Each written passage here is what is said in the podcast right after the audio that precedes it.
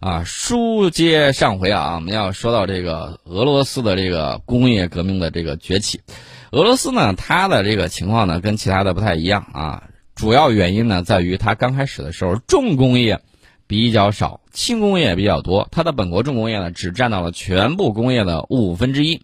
所以说呢，这个时候俄罗斯被欧洲列强起了个绰号叫“泥足巨人”，原因就在于什么呢？重工业不够重，然后它的这个骨架呢没有打好。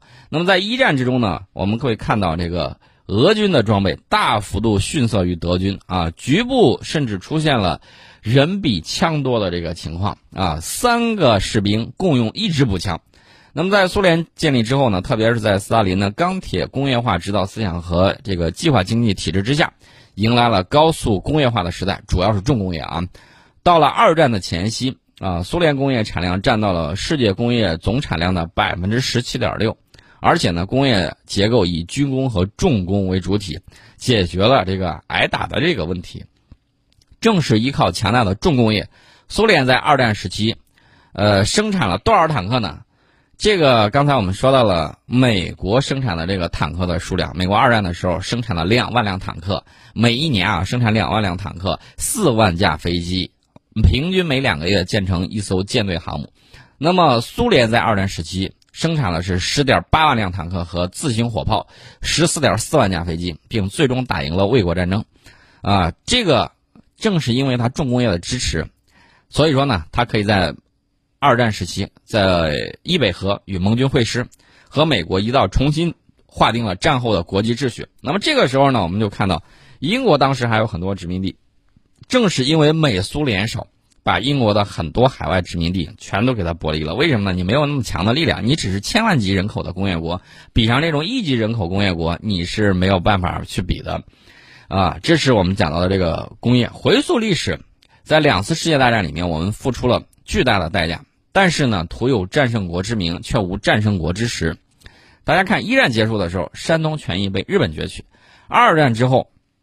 我们会看到，我们在东北的权益，包括外蒙，被美国处分给苏联啊。这些现象的根源呢，就在于工业实力不如人，综合国力不如人。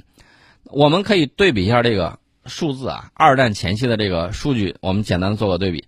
英国占世界工业生产的是百分之三十八点七，苏联占世界工业生产的是百分之十七点六，这是第一和第二。那么第三是德国，德国占了百分之十三点二，英国占了世界工业生产的百分之九点二。法国占的是世界工业生产的百分之四点五，那么中国那么大一个国家，当时只占多少呢？占世界工业生产的百分之零点三，百分之零点三啊！这个数字是非常触目惊心的。从这个数据你就可以看得出，二战前夕中国的工业实力无比孱弱，有限的工厂大多数是什么呢？纺织工业、重工业几乎为零。从小到铁钉，大到飞机、坦克、战舰，基本依赖进口啊。清大清的时候还能够大清后期，因为洋务运动还能造炮啊。到后边的时候就越来越差了，没有自己的工业体系，没有自己的国防工业体系啊，无力保证自己这个国家的安全，也无法支持国民经济的持续发展。那么国际法、国际当时国际关系是什么样的情况？弱肉强食、丛林法则啊。所以说呢，我们在当时饱受欺凌。即便是我们的国家主权，也被列强视为可以随意处分的一个对象。呃，那么强大的这个国防工业，强大的国防工业对我们来说非常的重要。一九四九年的时候，我们还是一个满目疮痍、贫穷落后的农业国。这个可以大家看很多这个老照片啊，还有一些国外国人拍的一些视频，你能够看得很清楚。呃，到一九七六年的时候，我们成为拥有齐全工业体系和两弹一星、核潜艇等尖端武器装备的世界第六工业国。大家可以去看尼克松总统写的《领袖们》那本书，专门介绍过这个中国。那么，我们拥有了这个工业国的这个身份之后，我们才开始摆脱了积贫积弱的这个印象，我们也就成了联合国五大常任理事国之一。为什么呢？你有两弹一星，你有这种尖端装备。啊，你有你的工业体系，才可以做到这一点。然后呢，我们才获得了与美国、苏联、英国、法国这些老牌国家、老牌国际强权平等对话的这个地位。所以大家可以看啊，三十年河东，三十年河西啊。随着这几十年西方国家大张旗鼓的去工业化，我觉得有点有点像什么呢？呃，用一个词儿来形容吧，就是傲慢。他认为我只要把控这种高端制造业，我只要能够设计，你们全都是缺半了啊！他是这么想的，所以呢，他就放心大胆去工业化，然后呢，把这些低价值的、有污染的全部转移到其他发展中国家。本来我以为他这个环保做得很好，后来发现是把大量的垃圾运到了第三世界去处理，啊，他自己他当然把自己打扫干净了，他自己处理能力不强。我们也看到，在疫情发生之后啊。还有之前我们说我们不再接收这种垃圾了，然后呢，他大量的垃圾无处倾倒啊，整船整船的这种垃圾，这个大家也看到了啊。这这个我觉得作为地球村里头人来说，你把自己家扫干净了，然后把垃圾都扔到别人那儿，这这也不太好吧？那么这个垃圾处理行业呢是另外一个话题。我们看那个国际政治格局的这种变化，呃，东亚国家呢，就是当年儒家文化圈的这些国家。竭尽所能在发展工业啊！你不管是韩国也好啊，我当时亚洲这个四小龙啊，韩国也好，这个日本也好，都在竭尽所能发展工业啊，使全球出现了三大工业中心：北美、西欧和东亚。那么这就导致过去啊白人独霸世界的五百年的这个时代一去不复返。那么在全球政治舞台上，东亚国家呢也开始扮演越来越重要的角色。这也就是为什么百年未有之大变局。啊，因为这个包括东亚啊，包括东南亚在内的这个亚洲国家啊，很大一部分，它慢慢的在发展自己的这种工业化。那么国际政治格局呢，也从冷战时期两极对抗到后冷战时期一超多强，再到如今的这个北美、西欧、东亚三足鼎立的这个时代，啊，这个国家地位的变迁，说到底是什么呢？是工业实力决定的。所以说呢，嚷着让你去工业化的啊，有一部分它是无知。有一部分呢，确确实实有一些落后产能需要淘汰，还有一些人呢，有些人是蔫坏。为什么说他蔫坏呢？他就是说，哎呀，这个工业化不好，我们要蓝天白云什么之类的，你就不要工业化。哎，这个说法恰恰是错误的。只有你不断的工业化，你才能够把一些落后产能给淘汰掉，你才可以承受住这种代价。啊，当然我们会看到我们的这个治理是非常快速也非常有效的。无农不稳，无工不强，无商不富。这句话。啊，其实呢，大家可以看六韬啊，六韬是当时据考证啊，战国时期人写的，啊，战国到汉代吧，当时是那个时候人的认知叫什么呀？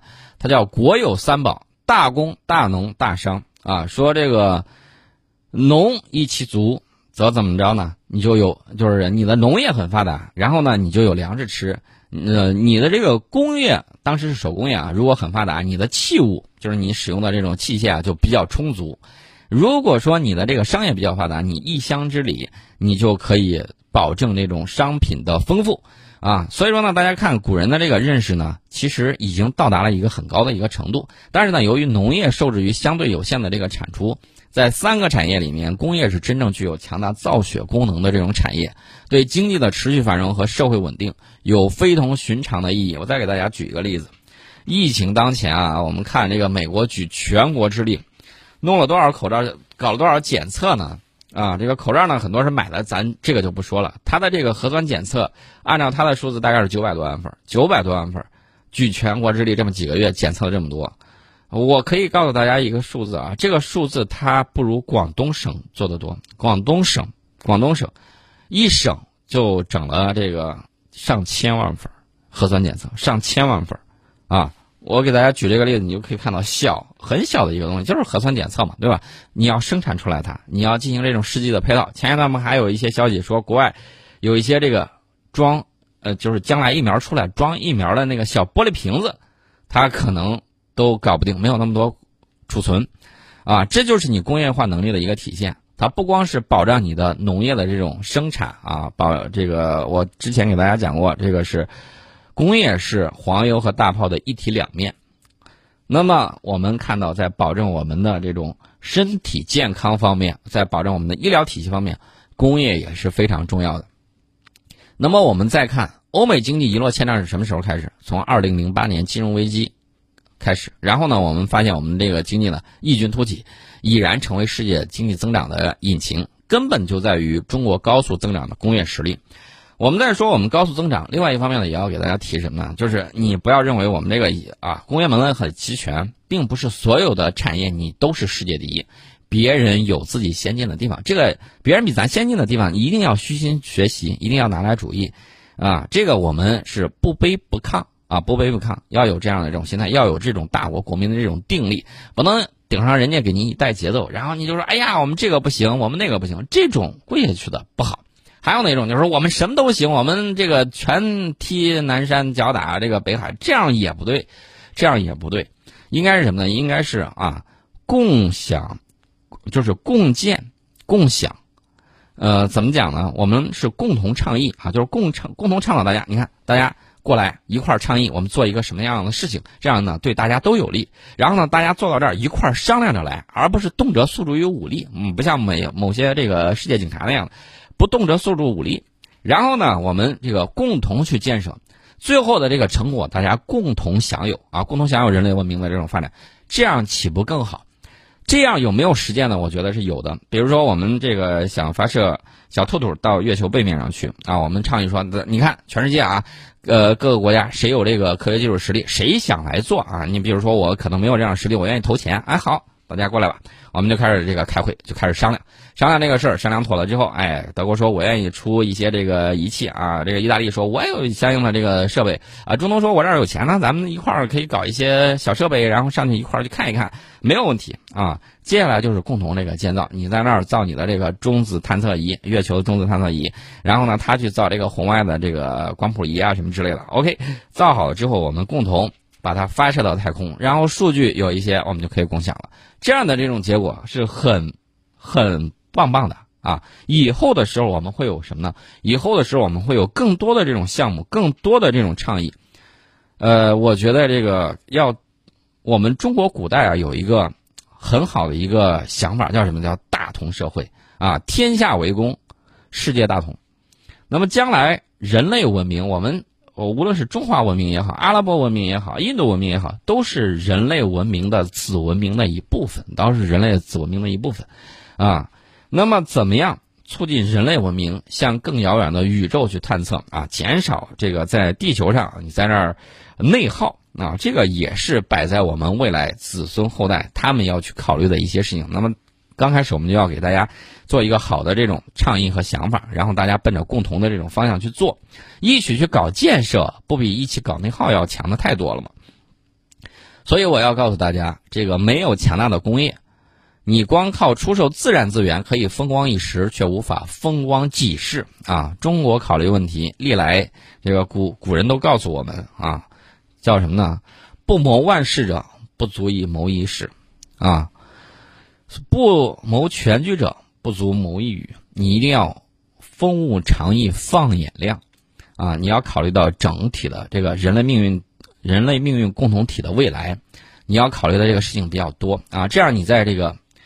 不断的这个去创造新的生产力的时候，不断在发展的时候，大家觉得哎，这个大哥不错啊，我们愿意跟着他一块儿去做更呃，去用双手创造出来更加幸福的这个明天，创造更加幸福的生活。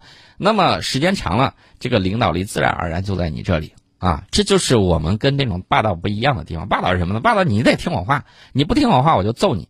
呃，还有什么呢？还有表现比较恶劣的就是。我有伤害你的能力，如果你不给我交保护费，我就合理的啊，合理的使用我的武力去揍你。他的理是他的这个强权的公理，啊，他就 要这么做。呃，我给你帮不上忙，搞不成共同建设，我还不能给你捣乱吗？有些人有这种想法啊，所以说呢，这种想法，说句实在话，历史会证明，太阳和北风到底。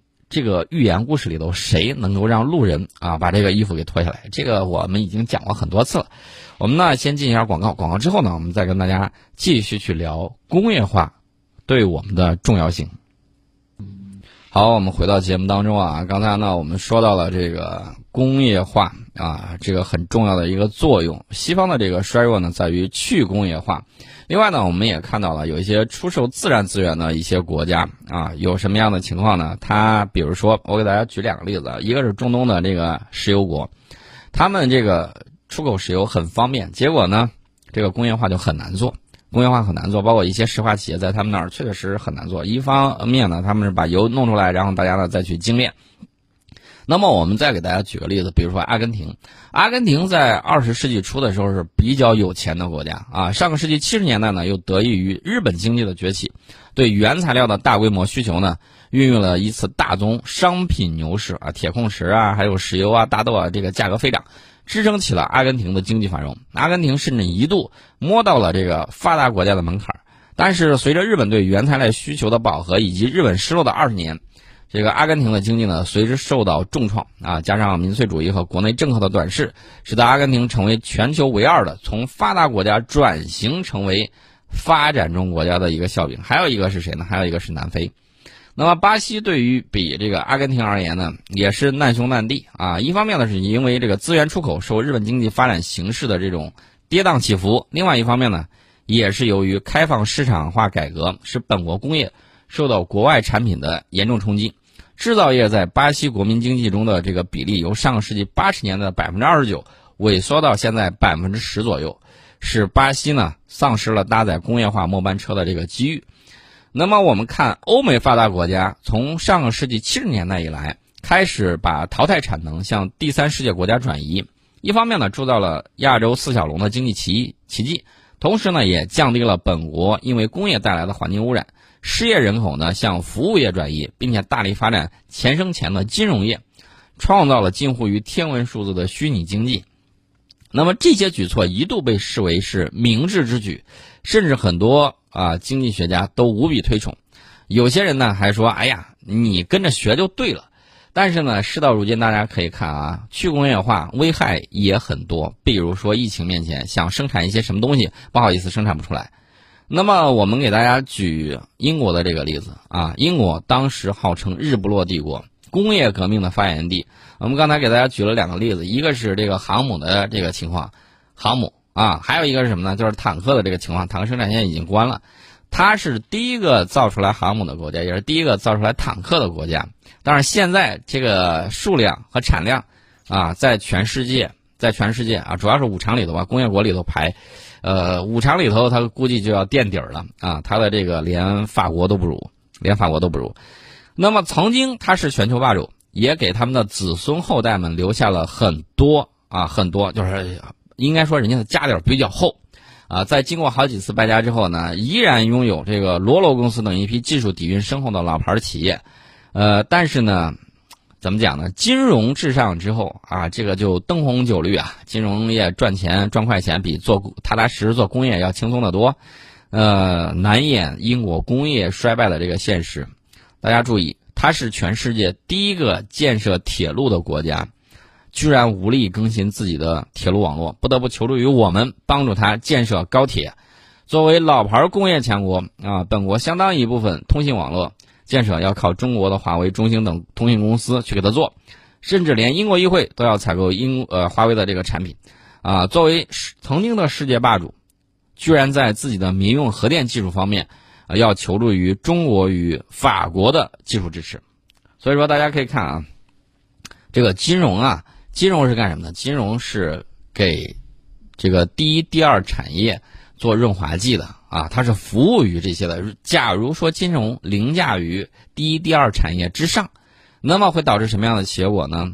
它大量的把第一、第二产业创造财富挪到它那儿了，并没有做大蛋糕，而是转移了财富，就是光怎么分蛋糕了，这是个大问题。英国前首相布莱尔呢，曾经向德国总理默克尔询问经济成功的秘诀，默克尔大婶就很悠悠的啊，这个说出了一句话，说我们至少还在做东西。这个做东西三个字儿，其实就是制造业啊，他还在做这个制造业。那么，作为曾经的世界工厂，美国也饱尝那个去工业化的苦果。那么，低端工业转移到第三世界之后，造血能力日益匮乏，完全是依靠美元霸权啊，依靠美军的这个实力，全球力量、全球部署、全球到达，他靠这些给他保驾护航，就是说我呢比较能打啊，比较能打。另外呢，还有一相当一部分高端、高端工业、高端制造业在支撑着。那么从工业转移出来的一些人口，他去哪儿呢？这些人口要进入到服务业。那么作为吸纳大量就业人口的服务业呢，也是分高端服务业和低端服务业的。这个高端服务业，大家一定要理解服务业啊，不是说你这个去刷盘子这些服务业。高端服务业包括金融、会计、法律、医疗、教育这些需要专业知识的服务业岗位，收入比较高，而且呢，这个门槛也比较高，就业岗位比较少。那么低端服务业呢，大多不需要太高深的这种专业知识，门槛低，那竞争的人也多，收入也低。那么社会中间阶层啊，包括蓝领工人，在去工业化之后，大家可以看美国的这个底特律这个情况啊，导致整个城市啊在衰败。那么这一方面呢，加速了美国社会贫富两极的分化，在社会各阶级之间筑起了这个藩篱，激化了这个矛盾。另外一方面呢，也导致了什么？导致了美国清教徒精神的这个沦丧，啊，这个美国人同样也很勤奋，也很勤劳，也很勇敢，也很自信。现在你会看到他很焦虑，很呃非常焦虑。今天西方人感慨于中国高效率的基建能力，这个网上有很多视频，大家都可以看啊，点赞。然后说呢，如果啊能来给我们修东西就好了，包括我们完善的基础设施，这些东西和一百年前欧洲人感慨美国用一年多的时间就建成了帝国大厦如出一辙，啊，正是因为工业化，使美国当时落后的美国成为世纪就是二十世纪初头号世界工业强国。那么，随着去工业化，大家会看到啊，这个美国金融业者、会计啊、会计师啊、律师啊、医师啊这些交易成本和门槛都比较高。那么这些岗位的稀缺性和专业性啊，造成了什么样的情况？自成副业啊，内循环。那么阶层流动呢，趋于停滞。这个就是一个大的话题，就是这个啊上升通道被关闭。然后呢，你父亲是干什么的？你还是干什么的？你很难跳脱出去这个阶层。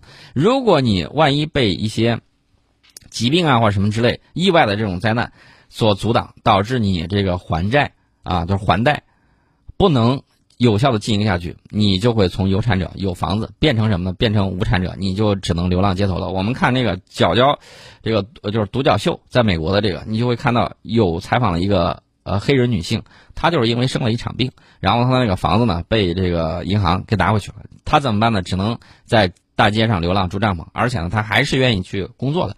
啊，这是一系列的情况，所以说呢，这个我们的这个工业啊，大家可以纵观列强的兴衰成败，成于工业化，也是败于去工业化啊。前车之鉴，后事之师，希望大家引以为鉴，警警醒一下，坚定工业化、信息化的道路不动摇啊。这是我们给大家提到的一些的这种关键的情况。今天的节目啊，我们先到这儿。